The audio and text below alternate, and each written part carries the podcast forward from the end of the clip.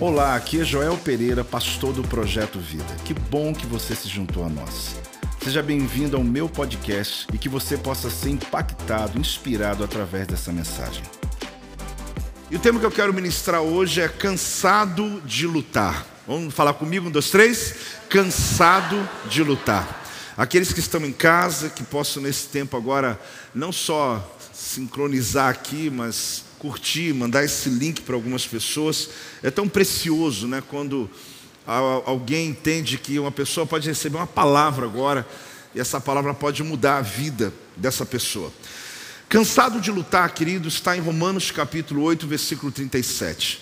Eu queria que você abrisse o texto comigo, porque esse texto, ele talvez seria completamente antagônico, completamente ao contrário do que ah, eu estaria falando hoje sobre um tema de alguém que está cansado da luta, alguém que está cansado da sua caminhada. Até porque o apóstolo Paulo, ele fala sobre uma posição. Em Romanos 8, 37, ele diz assim: Em todas estas coisas, porém, somos mais que vencedores por meio daquele que nos amou. Você recebe essa palavra ou não? Vamos ler juntos, um, dois, três. Em todas estas coisas, porém, somos mais que vencedores por meio daquele que nos amou. Quando o apóstolo Paulo escreve esse texto, talvez a gente perceba assim: será que ele era um homem que todo dia tinha vitória? Que todo momento as coisas eram positivas para ele? É sobre isso que eu quero falar hoje, é sobre isso que quero ministrar sobre a vida de cada um de vocês, é sobre essa oração que eu faço para que venha um batismo de Deus sobre a tua vida. Você que lê essa frase e diz: Meu Deus, tem a ver comigo. Eu estou um pouco cansado, cansado de lutar. Ou talvez olhe e diga: Meu Deus, até que tudo tem ido bem na minha caminhada, estou renovado, tem combustível para muito tempo. Mas acredite, essa palavra ela é para esse tempo da nossa vida, para esse momento. Nós terminamos o mês esse, essa semana no próximo domingo eu estou ministrando uma palavra sobre a proclamação do próximo mês. Pasmem, né? Porque já estamos há três meses do ano que a gente entrou. O que esse texto fala para mim? Quando Paulo diz: Em todas essas coisas, porém, somos mais que vencedores por meio daquele que nos amou. A pergunta é como a gente vive em um ambiente de vencedores quando a minha vida ela não passa de derrotas, lutas e circunstâncias difíceis. Eu não sei se você já fez essa pergunta em algum momento ou está fazendo hoje, esses dias. Ah, mas mais do que vencedor, tremendo, eu sou um vencedor, sou um guerreiro de Deus, Kadima, né? A gente raiar, fala um monte de coisa, né? Porque a gente começa a treinar a nossa mente, e é normal isso, não é pecado. A gente começa a treinar nossos pensamentos, fazendo declarações de fé, lendo o texto da palavra, andando com quem a gente crê. Só que às vezes você olha para a sua realidade você fecha a porta da sua casa, você entra no teu quarto e você diz: Meu Deus, eu estou num ambiente de tanta gente vencedora, mas eu não sou. Eu estou num ambiente de tanta gente conquistando, mas eu não estou conquistando nada. Eu estou vendo tanta coisa se movendo, mas na verdade eu não estou percebendo que eu percebo que na minha vida não é bem assim o que está acontecendo. Às vezes consigo vencer alguma área, mas não consigo romper em todas as outras áreas. Então a grande questão aqui é como você se vê. Fala para quem está do teu lado, como você se vê? Porque a questão é essa: você se vê como um campeão que vence quase todas as lutas? Ou você se vê como um perdedor, alguém que vive lutando, mas que nunca parece conseguir vencer os problemas? Será que como você se vê quando você está diante de uma batalha, quando você está diante de algo que você olha e diz: Meu Deus, como que eu posso vencer essa batalha? Uma pessoa que se sente deixada de fora, colocado às vezes para baixo, deprimido e muito para trás em relação a todos os demais, como você se vê? A ideia desse texto, querido, a ideia dessa palavra, não é para mostrar a você a tua derrota, mas é para você não desistir de lutar. Não desista de lutar. Por mais que você se encaixe e diz, eu estou cansado de lutar, apóstolo, mas eu, eu vou te mostrar que há um caminho há um combustível que o Senhor vai colocar dentro de você. Por mais que você já está dizendo, eu não tenho mais força, não tenho mais combustível, mas há uma força, um combustível dentro de você que provoca, que promove, que lhe dá vitória diante das lutas. Essa palavra tem um propósito: acender uma chama dentro de você. Ah, essa palavra, qual o propósito dessa palavra? Acender. Isso, uma chama dentro da gente. Essa chama, às vezes, que está quase se apagando. É aquele momento em que muitas pessoas, às vezes, quase apagaram essa chama, mas Deus vai reacender essa chama. Quando a gente conhece uma pessoa muito autoconfiante, é perceptível. Uma pessoa que entra num ambiente, no trabalho, que você convive, e que ela tem convicções, ela sabe quem ela é, às vezes até permeia né, uma soberba, mas às vezes não é. É alguém que simplesmente ele sabe. E é natural essa pessoa influenciar aqueles que estão à sua volta. Ao mesmo tempo, ver alguém com autoimagem negativa, demonstrando uma inferioridade muito grande, é perceptível quando chega alguém você fala, está chegando fulano. Porque parece que o ambiente fecha, o indivíduo ele tem uma baixa estima, ele chama atenção para dar dó, para dar pena. Mas é inevitável a gente projetar o que a gente sente acerca de nós mesmos para as pessoas ao nosso redor. Por mais que a gente tente maquiar, por mais que a gente tente envelopar, né? por mais que a gente tente não mostrar a realidade, mas a convivência revela. A convivência revela. Chega até a hora que você diz: o que está acontecendo? E a pessoa nada, você fala: está assim. Porque a convivência, ela vai te dando esse registro, essa luz, essa percepção, esse raio-x daquilo que está além daquele rosto sorrindo, daquela roupa, daquela presença, daquela performance. Então é inevitável. O apóstolo Paulo, ele usa uma palavra mais que. Essa palavra tem o seguinte sentido: muito além da medida mas que é alguém além da medida. Significa também sem comparação com qualquer pessoa ou coisa. Então ele está dizendo que eu sou mais do que vencedor em Cristo Jesus. Esta é a promessa, sim ou não? Mas e a realidade? Espera aí, mas eu tenho uma promessa, eu tenho uma certeza, eu declaro isso, apóstolo, eu acordo de manhã já declarando, mas e a sua realidade? Quando você acessa seu currículo, sua história, tua vida, tua caminhada, sua agenda, e você olha assim e fala: Meu Deus, não tem nenhum vencedor aqui. É sobre isso que eu quero falar hoje. Porque entre a promessa e a realidade, querido, existe um caminho que Deus quer te dar. Eu não gosto muito de falar sobre tópicos que tem não, né? Não faça isso, não faça isso. Eu gosto de falar de coisas que façam sim, sim, sim. Mas eu vou dar a você sobre três nãos hoje. São três coisas que você tem que entender na tua vida, e entendendo isso, vai lhe ajudar muito a você tornar a profecia uma realidade. Quem quer tornar a profecia uma realidade? Eu quero te mostrar isso. Primeiro, não projete sua imagem errada. Segundo, não apague o fogo do espírito. Terceiro, não deixe de congregar. Comigo, vamos lá? Não projete sua imagem errada, não apague o fogo do Espírito, não deixe de congregar. Mas por que, que essas três frases, ou três axiomas, ideias, essa tríade, ela pode mudar alguma coisa na minha vida? Eu vou te garantir isso. Eu estou percebendo que quando se fala desse tema, podia se falar de dez coisas, de doze, de vinte, mas se você compreender essa base que Deus quer construir em você, você vai começar a descobrir, querido, que todos nós corremos o risco de ficarmos cansados da luta, exauridos da luta, desistidos da luta. Todos nós que enfrentamos batalhas, essa batalha muitas vezes é resultado de uma tomada de decisão. Você decidiu andar com Deus. Pessoas se lançaram hoje de manhã, você deve ter noção, mas pode alguns não ter noção, do nível de batalha que esse pessoal sofreu.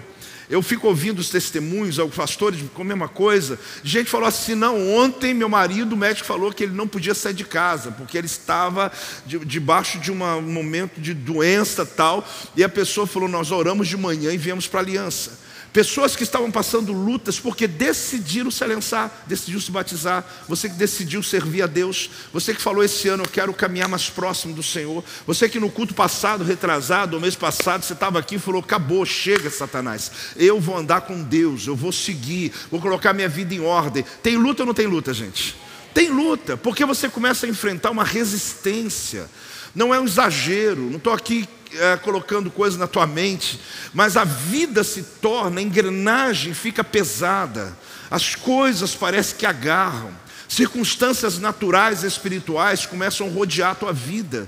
E aí é onde você tem duas escolhas: desistir ou continuar. Mas hoje, Deus me deu uma palavra. Deus está movendo neste lugar. Há um Espírito de Deus se movendo. Você não vai desistir de lutar. Mesmo cansado, você continua. Pode celebrar. Pode celebrar e tomar posse aí. Em nome de Jesus. O primeiro entendimento eu já lhe falei: não projete sua imagem errada. O que, que Paulo diz? Em Cristo Jesus, ou somos mais do que vencedores em Cristo Jesus.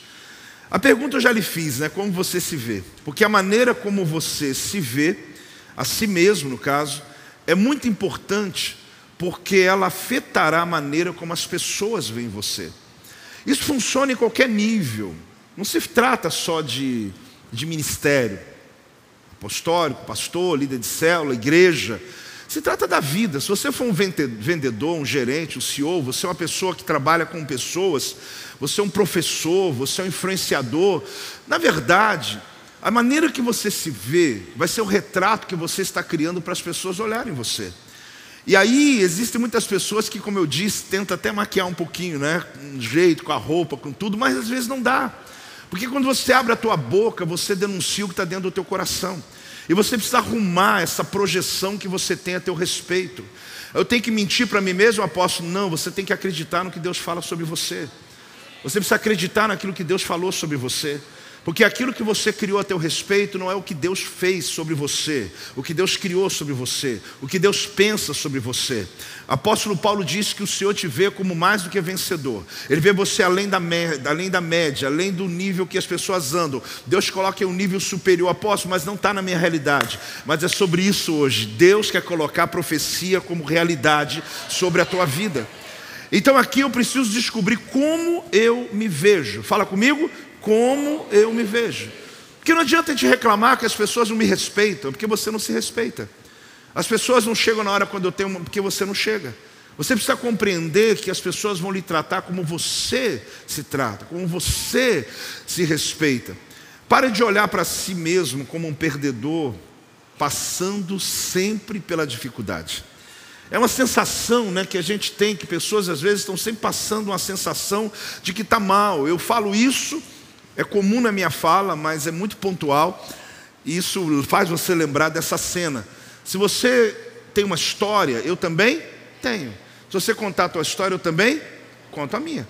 Então não fica aquela sensação de que você é privilegiado na vida, o único sofredor dessa igreja, o único que passa por luta nessa igreja. Ter gente do teu lado enfrentando lutas maiores do que a tua. Essa carinha bonita dele sorridente não significa que está tudo bem, significa que ele decidiu estar tá bem significa que ele vai vencer a batalha, significa que as pressões do trabalho dele, que não são poucas, ele está decidido a passar por elas e vencer essa semana. Então não adianta a gente chegar e ser uma vítima do sistema, ou sei lá de que nível. Você precisa acreditar no que Deus falou a teu respeito. Todos nós temos uma história, e eu não estou dizendo que você não pode contar, tá, irmão? Pode sim. Mas lembre-se que você não é o único. Pessoas já venceram o que você está lutando hoje. Deus vai lhe dar vitória nessa tua batalha. Se você está cansado de lutar, ah, Deus vai renovar esse combustível. Deus vai renovar essas forças que estão dentro de você exauridas. Então, independente do que você passou, independente do que você esteja passando, comece a olhar para si mesmo através dos olhos de Deus. Pega a lupa de Deus, pega os óculos de Deus, pega a peneira, pega aquela ideia da peneira, né, de você olhar ali e ver do outro lado. Veja da cosmovisão de Deus, veja como Deus está vendo você. Quando começar a se ver como Deus o vê, isso mudará a maneira como os outros também vão ver você. É tão interessante porque isso acontece na prática. Você chegar no trabalho e alguém dizer: O que aconteceu? E você, nada. Deve ser a roupa nova que eu comprei. Não é. Não, é alguma coisa. Essa roupa eu já conheço. Ah, é maquiagem. Não, não, não. Seu rosto está diferente. Isso é resultado, querido, de uma decisão. De o quê? De uma decisão que eu tomo. Deus já me abençoou. Mas eu preciso acreditar no que Ele fala a meu respeito. Eu sei que essa mensagem, ela tem detalhes que você diz, após você não conhece minha história, do que eu passei, do que eu vivi, mas acredite, ela tem uma amplitude muito grande para todos aqui, independente da tua história. Ela alcança todo mundo. O evangelho é isso, o evangelho muda pessoas. O Evangelho muda a realidade, o Evangelho muda o rosto, o Evangelho muda o humor, o Evangelho muda a expectativa, o Evangelho muda a perspectiva, o Evangelho muda a visão de futuro, o Evangelho muda passado, o Evangelho muda presente. O Evangelho de Jesus é das boas novas, é da boa notícia. Ele traz um ambiente diferente dentro da sua casa, ele muda a conversa, ele muda o discurso. Então entenda uma coisa: existem pessoas que falam claramente sobre as suas histórias. Eu gostei muito dessa frase que li em um livro essa semana que diz: mude sua história, mude sua vida. Fala comigo? Mude sua história, mude sua vida. Eu gostei porque ela tem base bíblica. O livro não é um livro evangélico, é um livro secular. Mas quando eu leio, eu falei: essa, essa frase tem base bíblica. Na verdade, o fundamento dela é um fundamento bíblico. Porque é verdade que todos nós temos uma história. Mas no momento em que Jesus entrou na tua vida, você começou a escrever uma nova história. Porque se Jesus mudou o teu nome, escreveu no livro da vida, se a Bíblia diz que Deus fez nova todas as coisas, todas é? Todas, são todas. Então significa que ele zerou ali o teu velocímetro, zerou a tua história, ele passou aquela página, ele te deu uma história, uma página branca limpa para você começar a escrever de novo. Por que, que a gente insiste em escrever uma história nova, voltada ao nosso passado, se Deus está dizendo, eu tenho algo novo, totalmente novo, movendo sobre a tua vida? Só que a gente fica meio incrédulo, né? A gente fica meio incrédulo. Porque o nosso passado às vezes grita muito alto. Então, seja lá qual for a sua história, ela vai dar forma à sua vida. Sabe de uma coisa? Algumas pessoas elas são viciadas em reviver as próprias histórias de dor, até que isso se torne uma prisão mental, impedindo-a de atingir seu potencial. É um vício mesmo. Você senta com a pessoa, ela começa a contar uma história de dor dela. É um negócio, parece que o indivíduo ele tem a necessidade de contar aquilo para chamar a tua atenção. Contar uma vez, gente, ótimo. Uma segunda talvez até cabe. Mas acabou. Terminou. Vira a página. Eis que farei nova todas as coisas. Então a gente começa a ficar trazendo a existência o passado no presente. E aqui a história é o que é. Como você se vê? Como você projeta a tua vida? Pelas histórias do teu passado ou pelo que Deus fala a teu respeito. Então, essa, esse vício de se voltar, de remoer o passado, de remoer os venenos, de lembrar, às vezes o indivíduo está dirigindo sozinho, está numa estrada linda, põe música, ou então ora a Deus, ou pensa coisa boa, mas começa ali o veneno, né? O pior é quando essa pessoa chega depois de uma hora de viagem, onde ela chegou, coitado de quem vai ser o primeiro a falar com ela, porque é, parece que ela vai revivendo coisas, e quando ela fala, meu amigo, o veneninho desce. E você que está ouvindo aquela pessoa não está entendendo nada. Você veio da onde? Do inferno? Você veio da onde? Você estava com o diabo? Porque o indivíduo estava numa viagem tão linda, paisagem tão bonita, tudo tão lindo, mas a mente dele não para de trabalhar. Por que, que a Bíblia fala para você trazer a memória o que te traz? Por que, que a Bíblia diz isso? Porque a ciência prova, na neurociência, querido, que você não precisa fazer força para lembrar das coisas ruins. As coisas que aconteceram ruim na tua vida, elas vêm sem fazer força, elas só vêm. Mas você tem que fazer força para lembrar das coisas boas. Então a Bíblia fala: faz um exercício aí, começa a lembrar de coisas boas, porque ruim já, já tem muito já. Todo tempo você olha para alguém, pensa só na coisa ruim, pensa no que é bom.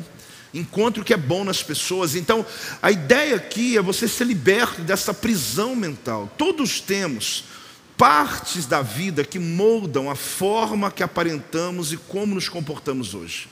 Eu digo parte da vida porque a ideia é que todos temos uma história.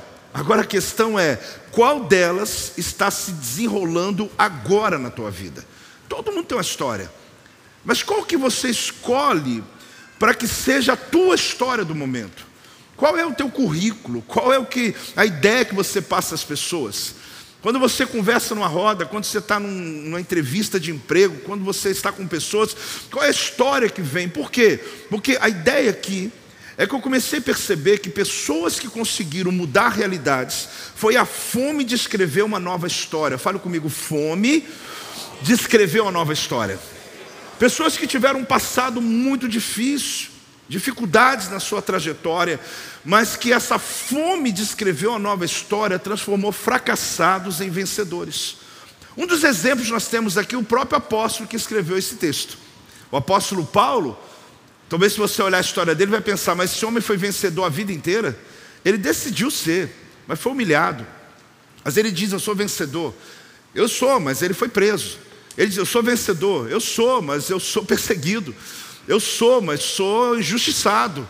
Mas ele continua dizendo: Eu sou vencedor. Então ele está sempre contando uma nova história, ele sempre está trazendo a perspectiva de Deus na sua caminhada, e ele está olhando em um todo. Por quê? Porque o seu potencial não está enraizado na sua história, ele é formado pela maneira que você interpreta a sua história. Você precisa encontrar algo que você deseja muito na tua vida. É questão de perspectiva. Ah, que isso, apóstolo, isso aí é romantismo demais. É questão de perspectiva. Quando você começar a olhar a tua história inteira pela ótica de Deus, você vai falar assim: Deus, muito obrigado. Só que quando você continua olhando pela tua ótica almática, você está dizendo: Deus está acontecendo comigo. A gente começa a dizer que está cansado de lutar porque a gente não consegue compreender o tamanho dessa luta. Se a gente conseguisse olhar essa perspectiva inteira, a gente veria um todo. Um exemplo muito básico disso, eu falava de manhã, não sou nenhum, não autoridade da culinária, mas eu sou um ótimo observador. E aliás, também um ótimo degustador. Né? Você fica muito à vontade aí para chamar para as degustações aí. Então, quando a apóstola está fazendo alguma coisa, ainda fico assim com aquela oração para que caia alguma coisa no meu prato antes, sabe, aquela, aquela primícia. Entendeu? Antes das crianças comer, vem a primícia para o apóstolo, né? Por quê? Porque eu estou degustando ali aquela, aquela comida. Mas na verdade, você viu como é que faz um bolo? Vamos tentar lembrar aí. Tem ovo, tem?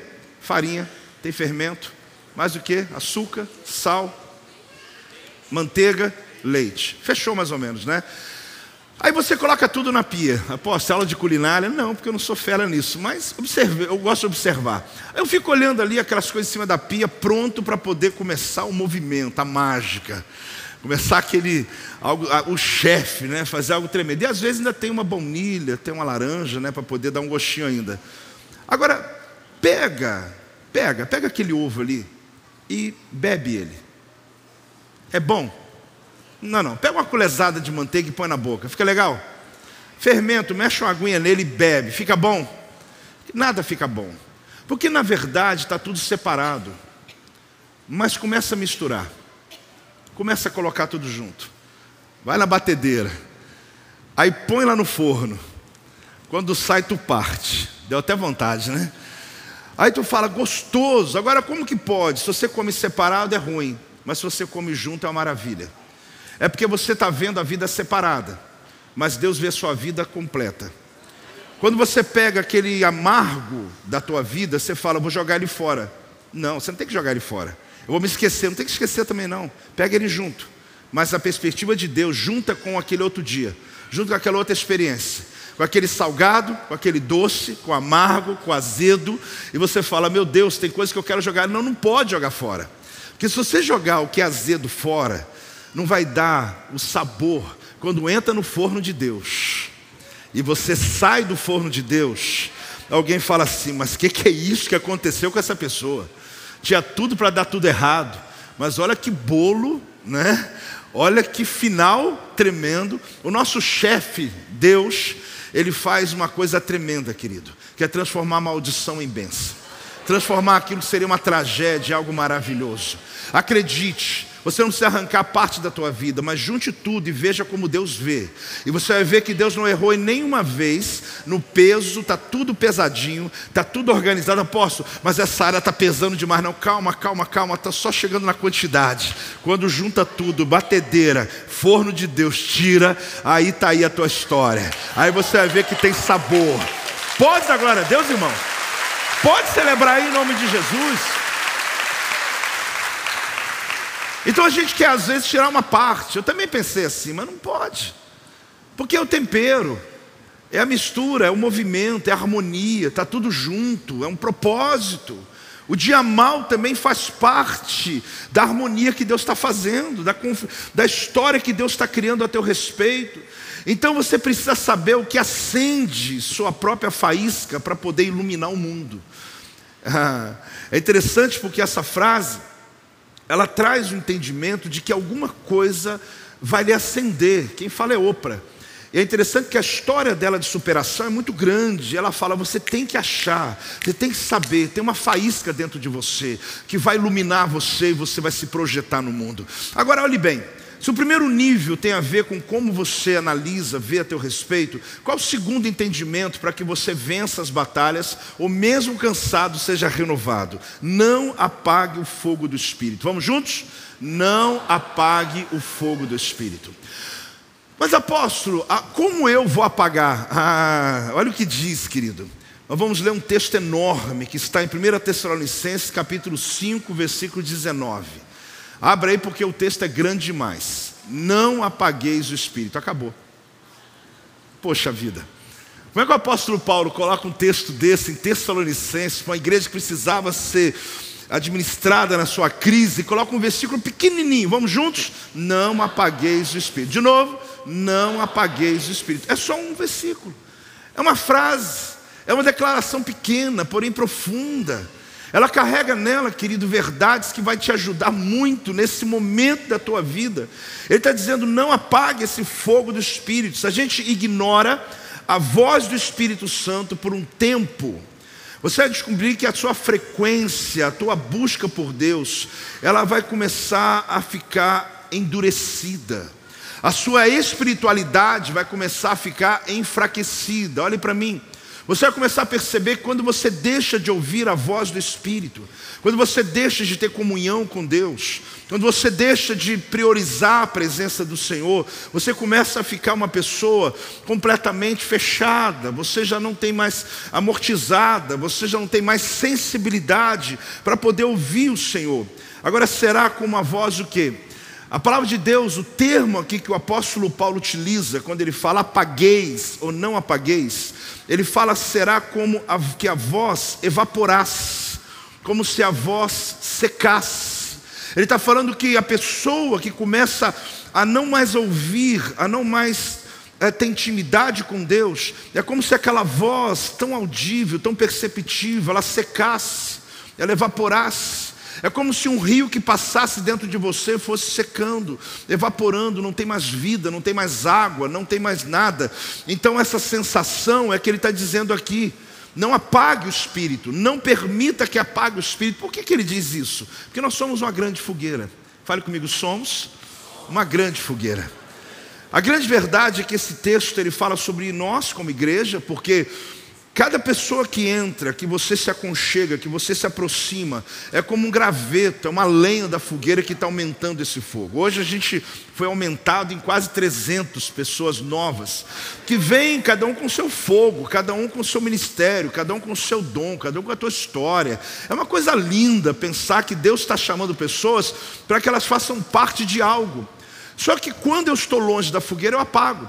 Só que também o apóstolo Paulo, ele está se referindo aqui ao princípio que vai o quê? Que vai amortecer essa chama. Como se todos os dias pessoas jogassem água na tua fogueira, jogasse água nessa chama dentro de você. Querido, já teve uma chama queimando aí dentro, ou mesmo tem uma chama queimando aí dentro, mas as circunstâncias da vida nos cansam, palavras contrárias nos cansam maldições, circunstâncias que elas vêm como se fosse água na fogueira, que vai tirando a força desse fogaréu, e a princípio começa a amortecer a chama, mas se uma pessoa continua, continua, continua, apaga, apaga. É muito triste você ver uma pessoa que já foi tão usada por Deus hoje tão fria. Talvez venha algum nome na tua cabeça, talvez lembrança de alguém. É muito triste você ver alguém que já teve experiências profundas com Deus e que já não tem mais, que não tem, não tem. Até tenta, às vezes vem à igreja e a pessoa busca Deus, ele vê outro aqui chorando, outro buscando, outro sentindo algo, não que só é sensação, né? Porque pela fé também eu recebo, mas a pessoa não, ela não consegue mais acessar, ela não consegue mais conectar. Ela pode fazer os mesmos ritos que ela fazia, ela vai para aquele quarto que ela sempre ia, vai para a montanha que ela ia orar. Ela tem aquela prática, mas a presença não vem mais porque apagou. Porque apagou a fogueira. Porque chegou uma hora que foi tanta água, tanta água, tanta palavra, tanta palavra, que chegou um momento que você está na casca. Porque você está treinado a adorar, você está treinado a falar. Mas lá dentro, cadê o fogo? Lá dentro, cadê? Cadê o fogo? Fala para o teu irmão assim: cadê o fogo? O fogo é medido pelo grito que eu dou? Não. Ele é medido pela sensação do meu corpo? Também não. Pode ser fantástico, mas não é. Então a palavra apagar é extinguir abafar, suprimir, desligar, sufocar, reprimir. Tudo são adjetivos da palavra que o apóstolo Paulo usou. Extinguir, abafar, suprimir, desligar, sufocar, tirar o oxigênio para que aquele fogo não tenha mais força. A ideia é apagar um fogo usando muita água, ou evaporar ou secar. A ideia que Paulo está dizendo aqui sobre não apagar o teu espírito, não apagar esse fogo, é usando água, evaporar esse fogo que você tanto teve sobre a tua vida.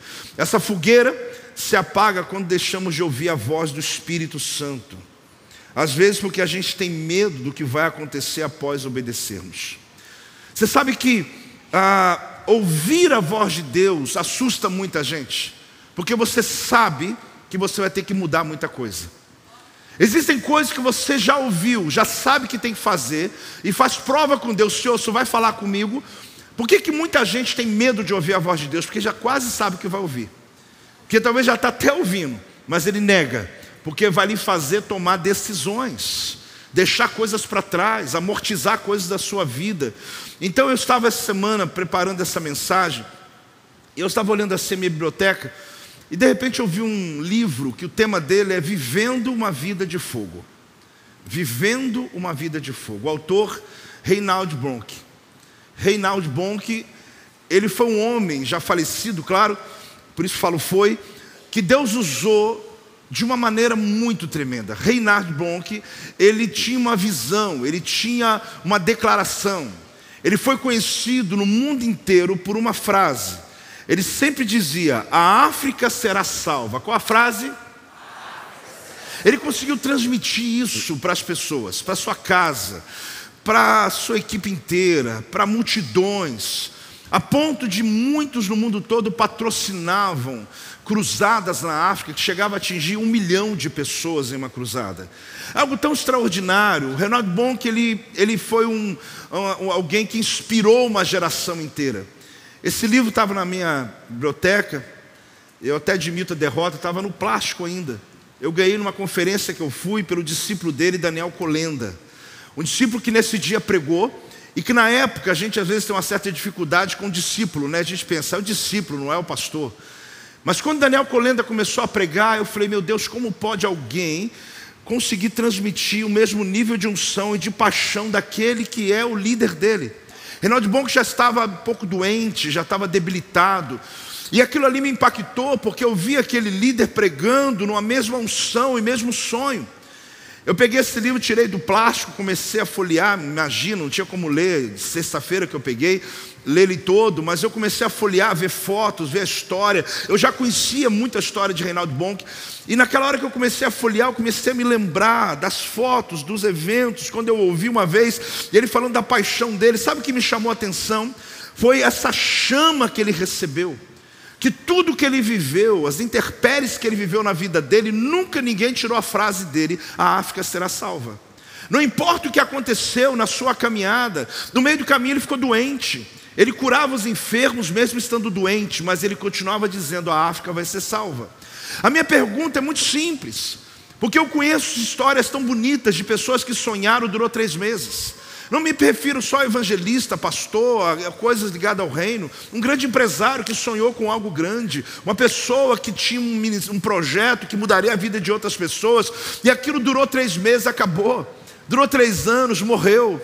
Quando chega no máximo, que é tremendo, aquela pessoa conseguiu levar aquele sonho até a morte dela, que já está lindo, porque ele conseguiu pelo menos até o último suspiro dele continuar. Mas aqui é mais do que isso. Como que um homem conseguiu levar uma paixão, que mesmo depois de morto, tem um discípulo Daniel Colenda, que vai para a África, e continua pregando para um milhão de pessoas. Toda a equipe antiga, nova dele, continua servindo esse agora novo discípulo, que está fazendo a mesma coisa, ganhando o país. E aquela palavra dele vai acontecer, porque se não for o Daniel, vai ser o discípulo dele, se não for, vai ser o discípulo. Por quê? Porque a chama que foi acesa, ela não ficou no túmulo, ela conseguiu ultrapassar gerações. Eu estou lhe falando por quê, querido? Alguns crentes cristãos não conseguem sustentar nem a chama para vir num culto domingo, não conseguem sustentar nem a chama chama para manter o ministério diaconal, o ministério de louvor, o ministério de libertação, o ministério de ensino, não consegue sustentar uma chama para poder liderar uma célula, porque aconteceu uma coisa, fechei a célula, pode desistir.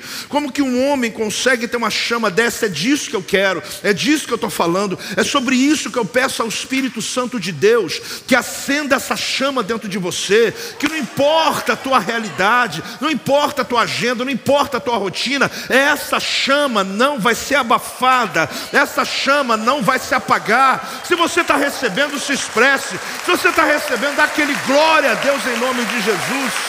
Meu Deus, que fogo é esse? Dá até um tema de uma mensagem. Que fogo é esse? Que fogo é esse que pode jogar água, parece que aumenta. Que pode vir contrário, aumenta. Que pode abafar, ele fica mais forte.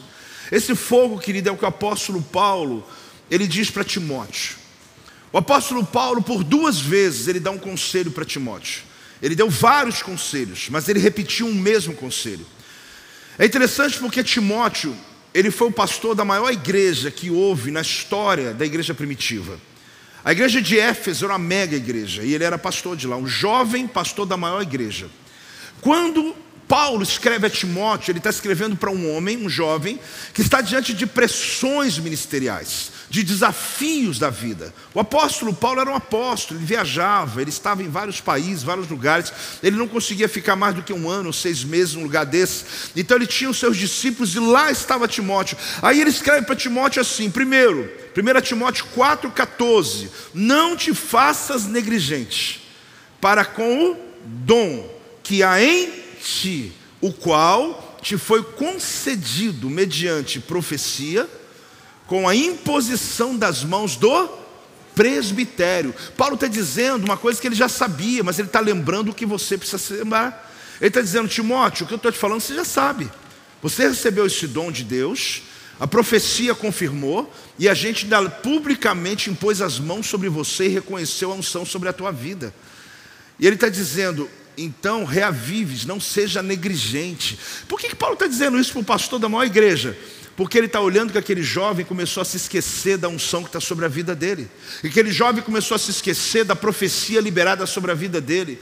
Querido, você pode até achar, mas a unção não é endereço, muito menos a profecia. A palavra liberada sobre a tua vida é uma palavra que Deus quer cumprir sobre você. Talvez você está longe dela, mas Deus está te dizendo: volta, acenda essa chama, reaviva esse dom, acorda o que aconteceu dentro de você. Talvez você recebeu uma profecia, uma palavra, aposto aquela que tem assim, eis que vos digo meu servo, não precisa tanto.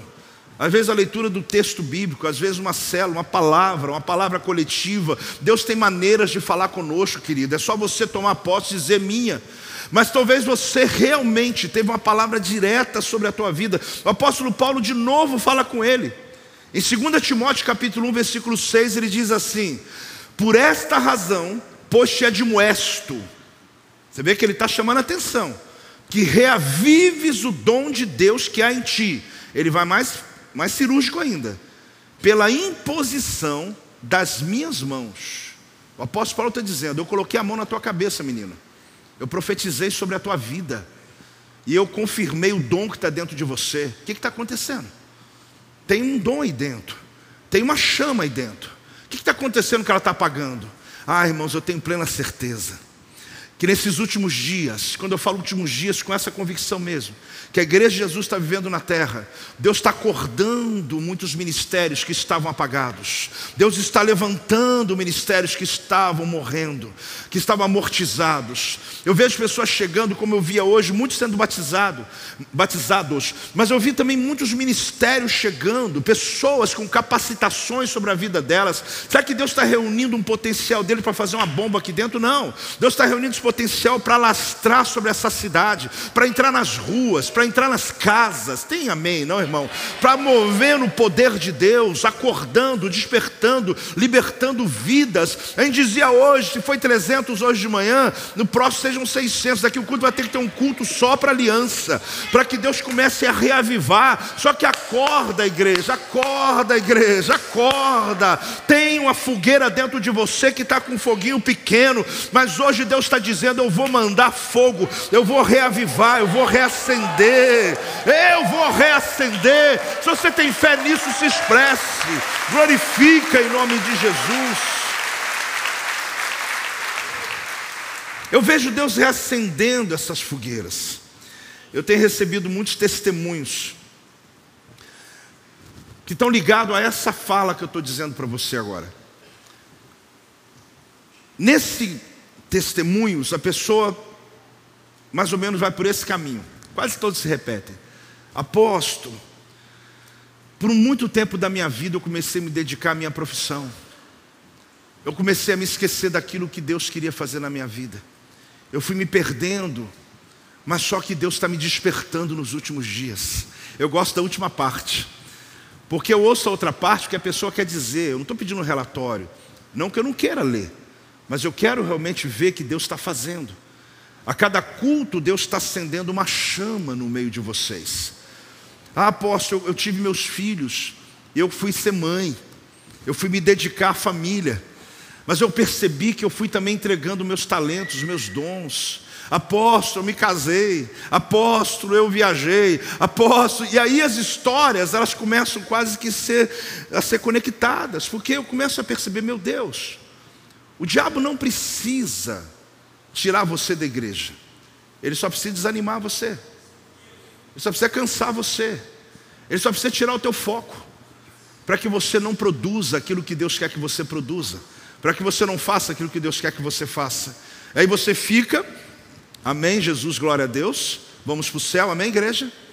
Mas não consegue cumprir uma missão maravilhosa que Deus entregou para nós, de viver o evangelho do reino e pregar o evangelho do reino, e de testemunhar esse evangelho do reino, que será pregado a toda a terra, para que Jesus volte, para que ele possa levar a sua igreja para o arrebatamento. Nós temos uma missão, querido.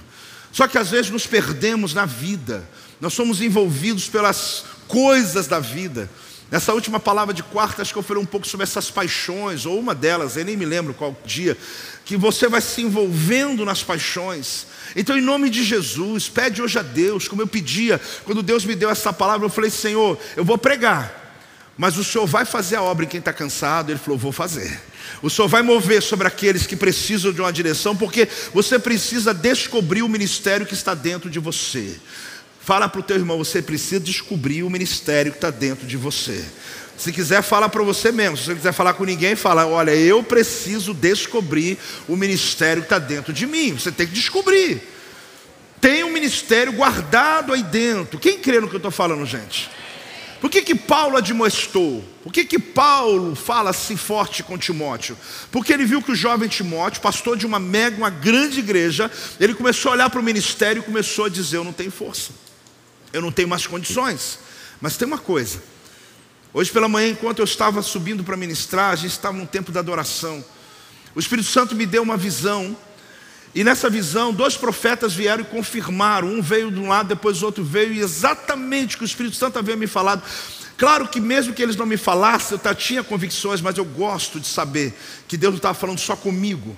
Deus estava falando com esses guardiões de atmosfera que eu tenho aqui, não sei quantos eu tenho, mas que tem essa disposição, nenhum parece, né? Não tem nenhum amém que são pessoas que não estão aqui só eu vou assistir a palavra, mas que de verdade estão dizendo: Deus, eu quero entender o que está acontecendo. E nessa visão, Deus disse assim para mim: onde as águas passaram um dia, vão passar de novo. Só ficou nisso, meu filho, aonde as minhas águas passaram, eu vou passar no mesmo lugar de novo. Aí de repente vem um dos profetas e diz: Apóstolo, Deus está falando forte comigo. Muita gente está voltando para a igreja, muita gente vai começar a voltar, pessoas virão. E eu falei com ele: Você viu o que eu escrevi aqui? Ele não. Eu falei: Então leia. Porque Deus falou comigo agora há pouco, antes de você chegar, que lugares onde um água de Deus passou, Deus vai passar de novo. Aí eu entendi que aquela palavra era para salvação. Aí eu comecei a entender que Deus estava resgatando pessoas e a palavra estava composta. Ele diz: olha, a igreja se prepare para perdoar, a igreja se prepare para receber, a igreja se prepare para curar, a igreja se prepare para tratar. Eu não sei se você está ouvindo, igreja é igreja, né?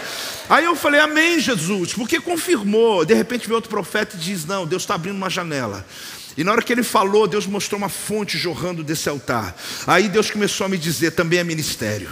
É ministério porque, assim como expliquei você lá no Enged, lá no deserto de Negueb, aonde as águas elas passam quando vem a chuva da montanha. Só que você passa no deserto, gente, tem a marca d'água. É louco isso. Quando você for lá em Israel, você vai ver, no meio do deserto tem a marca d'água, até onde ela passou. Não sei nem ser um arqueólogo para descobrir, porque está lá a marca de onde ela passou e onde o rio flui por meses. Só que de repente seca tudo de novo. Aquelas águas secam de novo. Só que você olha aquele deserto seco, mas tem marca. Você olha o deserto seco, mas tem um sinal.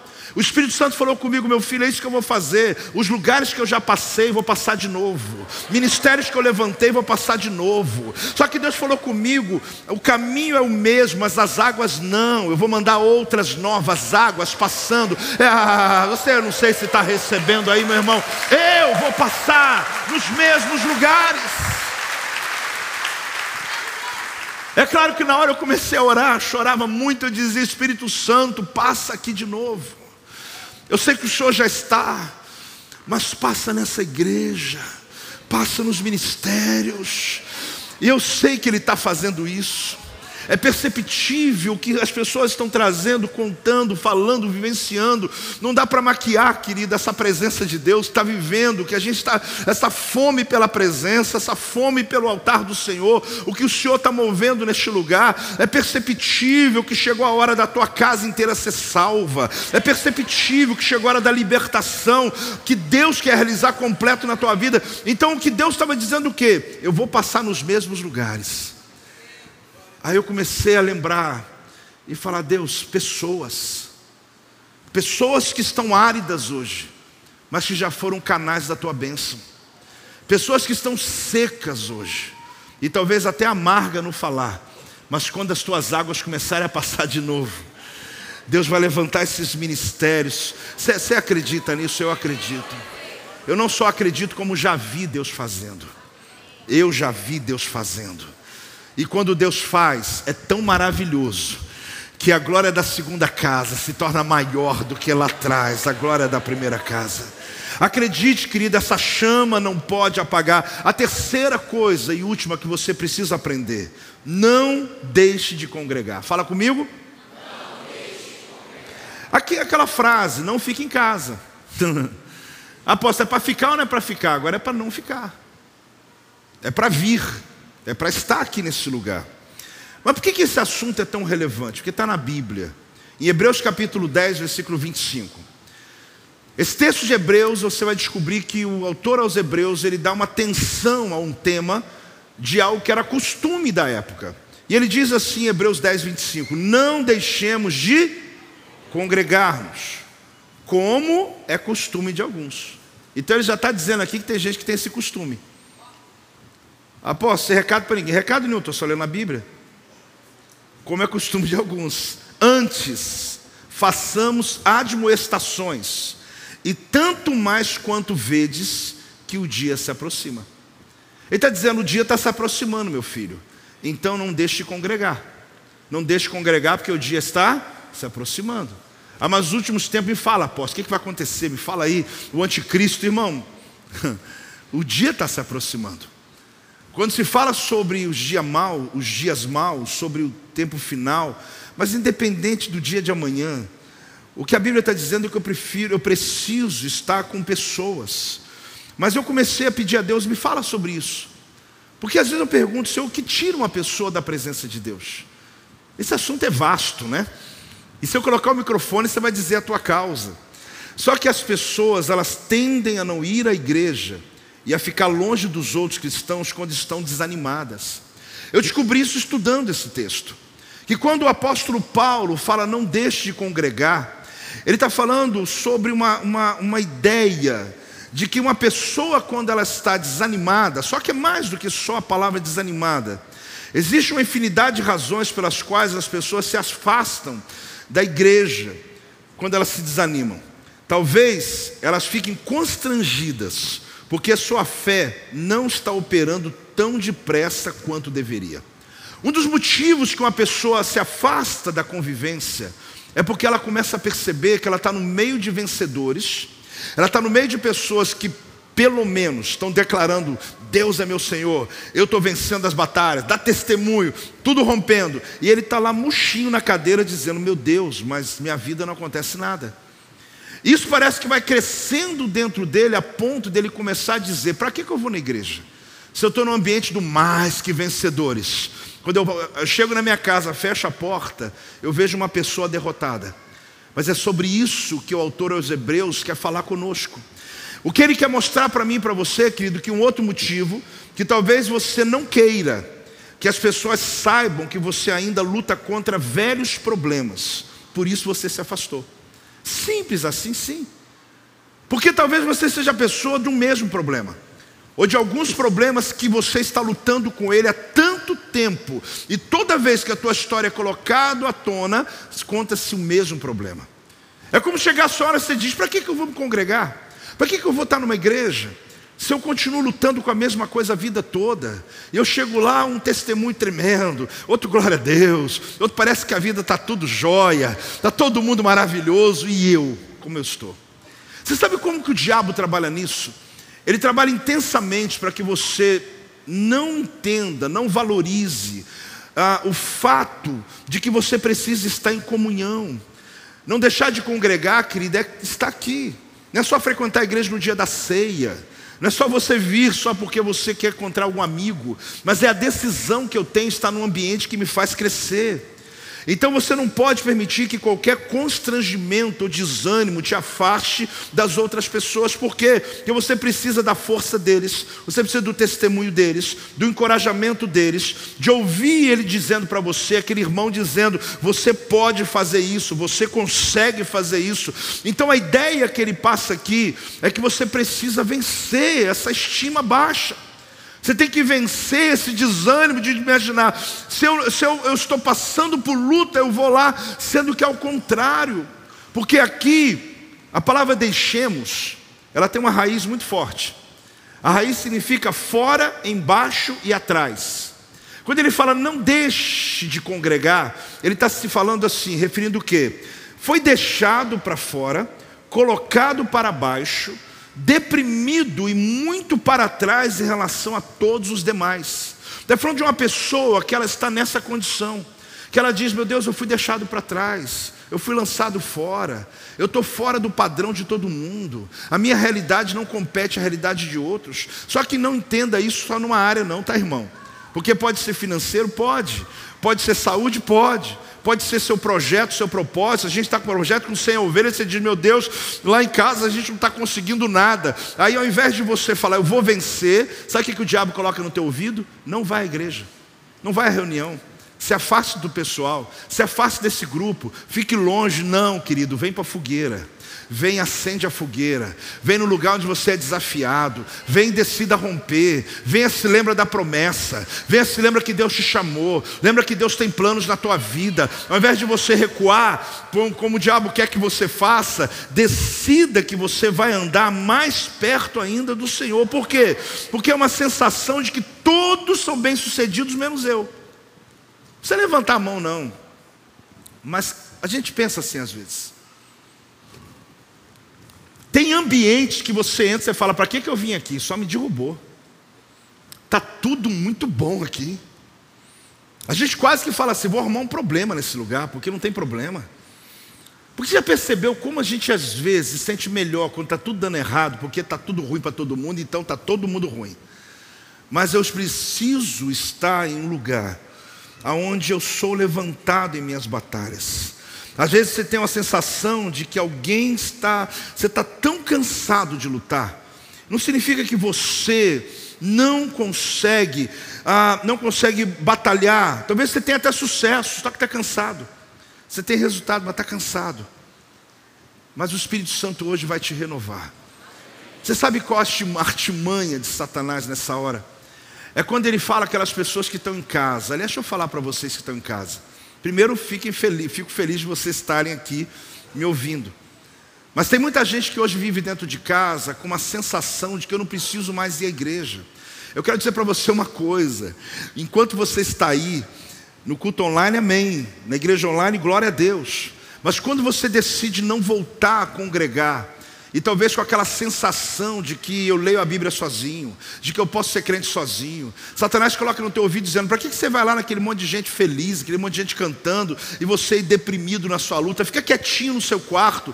Em nome de Jesus, o Senhor vai tirar você dessa condição. Deus vai te levantar, tirar você dessa escuridão. Porque isso é uma mentira do diabo. A igreja não é lugar de desfile. A igreja não é lugar de alta performance. A igreja é lugar de verdadeiros. Pessoas têm luta. Aqui pessoas têm dores, têm dificuldade. Nós estamos num lugar para Deus nos levantar. Não tenha medo de se aproximar. O diabo está colocando no teu coração que você não precisa voltar. E na verdade, Deus está dizendo: é hora de voltar. Não é hora de ficar em casa. Não fique em casa. Você vai ver a igreja toda dizendo para você agora, porque você tem que entender se tem um lugar onde Deus faz acontecer, onde pessoas te levantam, testemunhos te acordam, palavras te ressuscitam, onde Deus restaura a tua vida, se chama igreja do nosso nosso Senhor Jesus. E a ideia e a palavra é não fique em casa. Igreja comigo? Não fique. De novo! Mais alto! Ah, dá uma salva de palmas a Jesus. Ah, acredite! Ah, meu Deus, meu Deus, meu Deus, meu Deus, meu Deus. Tem força a tua palavra. Tem, tem força a sua declaração. Deve ter gente aqui que ouviu de manhã e fala: Eu fui na igreja apóstolo. Eu, eu vim na igreja. eu vi que não é para ficar em casa. A maior mentira do diabo é essa. Sabe por que, que o autor aos Hebreus diz? Ele fala assim: Como é costume de alguns. O que, que ele disse? Ele disse: Tem alguns que, quando estão desanimados, não vão à igreja. Estão envergonhados, não vão à igreja. Quando não bateram meta, não vai à igreja quando não cumpriu, quando as coisas não aconteceram como ele esperava, quando não, não aconteceu o que ele sonhava, não vou à igreja. Irmão, não tem essa hora de não ir. Se você tem sucesso, vem. Se você tem derrota, vem.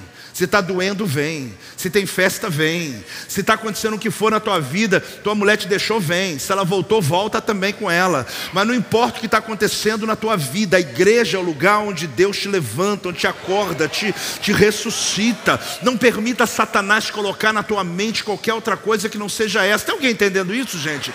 Porque às vezes nós perdemos no meio da luta, por coisas simples, como eu me vejo ou a chama está apagando. E por último, não deixe de congregar.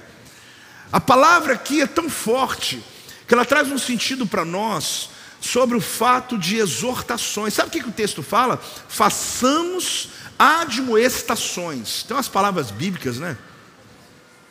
A palavra admoestar é muito poderosa. Ela retrata alguém que está bem ao lado de uma outra pessoa, estimulando, suplicando, implorando a ela que tome algum tipo de decisão acertada. Admoestar, querido, é aquilo que Deus quer colocar dentro de você, porque Deus está te acendendo, Deus está te acordando, mas acredite, existem pessoas lá fora que você sai daqui hoje e entenda que estão desanimadas, estão cansadas, estão desistidas, mas o apóstolo, o autor de Hebreus está dizendo: você tem que admoestar, ao invés de você deixar de congregar, como é costume de alguns, pelo contrário, congregue se fortaleça e saia, e agora admoeste as pessoas. Só que uma palavra que você diz, apóstolo, qual o sinal, qual o sentido dessa palavra? Na Grécia Antiga, essa palavra era usada pelos líderes militares, preste atenção. Antes de entrar na batalha, antes de enviar as tropas à batalha, esses líderes, é interessante isso, eles não escondiam a realidade. Eles reuniam a tropa, falavam o tamanho da guerra, contavam a realidade, às vezes a desproporção do que eles eram, mínimo diante do tamanho do desafio. Talvez a gente vai morrer amanhã, mas logo vem a admoestação. O que é admoestar? Mesmo diante da batalha, acredite. Mesmo diante da batalha, vá. Mesmo diante da batalha, não desista. Mesmo cansado, continue. Esses oficiais, eles ficavam bem do lado, gritando no ouvido e eles rogavam. Sabe o que eles faziam? Eles imploravam. eles falavam em voz alta, eles ficavam ali declarando para aqueles homens que entrariam na batalha, para que eles pudessem vencer, mas que eles pudessem já entrar com essa perspectiva de que eles podem vencer. Acredite, tem muita gente lá fora essa semana. Pessoas serão lembradas na tua mente que você vai mandar um WhatsApp, vai telefonar, vai visitar na casa, que você vai dar uma palavra a essa pessoa, vai acordar. Você vai levantar porque a chama está lá quase apagando, mas a tua palavra será como um fôlego que vai trazer vida a essas pessoas. Você sabe que o Espírito Santo manda dizer a você que Ele está te dando hoje não só para você, mas Ele está recendendo a tua vida. Você acredita nisso, meu irmão? Ele está recendendo, Ele está ele tá dizendo dizendo: Eu estou passando nos mesmos lugares que um dia eu passei, meu filho. Eu estou levantando, acendendo chamas que um dia eu já também acendi. Mas ele está falando aqui que a admoestação é um comandante que reúne a sua tropa. As guerras normalmente acontecem, as guerras épicas, né, as guerras medievais, elas normalmente acontecem pela manhã, no alvorada na aurora, né, naquele momento em que começa o sol nascer. Por quê? Para que eles tenham o dia inteiro para batalhar antes da anoitecer. Então, normalmente, eles estão na madrugada se preparando. A tropa está pronta, estão com as suas indumentárias, estão com as suas armas. Só que ali tem pessoas que o filho está doente, que a esposa o largou. Tem gente ali com problema em casa, mas ele é um soldado, ele está indo para a batalha. Tem gente que não tem talvez a comida que precisa em casa, tem lutas acontecendo dentro dele, mas ele tem uma batalha para vencer, porque ele está debaixo de uma ordem. Você sabe que o autor aos Hebreus ele usou essa metáfora, ele usou essa palavra grega que está dizendo o seguinte: admoestar é levantar, admoestar é clamar, é gritar, é quase que você suplicar uma pessoa, não desista. É para chegar alguém e falar: Deus mandou te dizer, levanta dessa cama. Acredite, o teu ministério não acabou. Acredite, a tua vida não parou aí ainda. Deus quer fazer algo na tua vida. Eu estou vendo essa semana Deus usando você, usando essa igreja para libertar, para levantar muita gente. Mas a ordem é mais ou menos assim. Deixa eu te mostrar. Esse comandante então se prepara para a batalha. E quando ele se prepara para a batalha, a ideia é que ele então vai reunir a sua tropa para cumprir o seu propósito. E o propósito dele qual que é? Para que ele possa levantar aqueles que estão desistidos. Talvez ele mesmo tenha suas batalhas, só que ele vai admoestar. E o que ele faz? Fiquem de pé que eu vou te mostrar. O que ele faz? Ele decide que a fala dele, que a declaração dele naquela hora é determinante para a vitória do amanhã. Ele decide que tem pessoas ali que já desistiram, que estão com medo da batalha. Tem alguns que estão com medo de não voltar vivo, talvez não consiga suportar, estarão cansados na batalha. Mas aí o autor aos Hebreus, ele disse o seguinte: o que diz, ele começa a dizer: Você é o soldado, deixa as mãos livres aí, descruza os braços. Você é o soldado. Você tem uma batalha para vencer.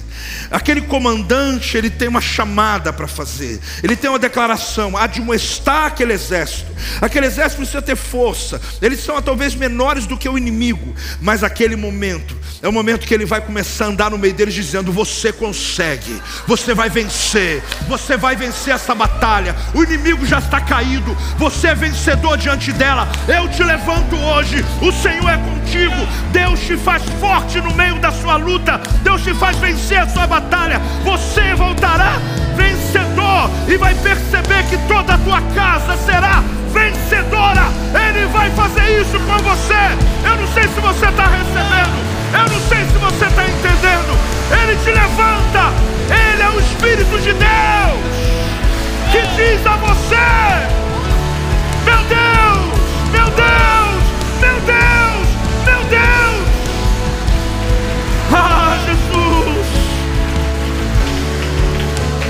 sei se você recebe, mas aquele que está cansado, o Senhor está dizendo: não deixe de congregar como é costume de muitos que fogem na hora que estão desanimados. Venha, porque você vai receber admoestação, você vai ser levantado. Graças a Deus você veio aqui hoje.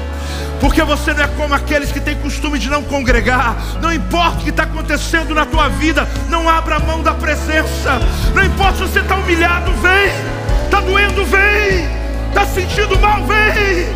Ah, mas eu não gostei, vem a si mesmo, porque é aqui que Deus vai fazer a obra e a cura sobre a tua vida toda vez que você entrar neste lugar. Por isso, hoje, o Espírito de Deus, ah, seja bem-vindo, Espírito Santo é aquele que vai acender essa chama, é aquele que admoesta a igreja, é aquele que levanta o caído, é aquele que faz a obra completa na tua vida. Aleluia, aleluia, aleluia, glória a Deus. Este é o meu podcast. Você pode acompanhar meus conteúdos diários no Telegram e as mensagens completas no meu canal do YouTube. Não se esqueça de me seguir no Instagram. Compartilhe essa mensagem com outras pessoas e lembre-se: quem se adianta, governa.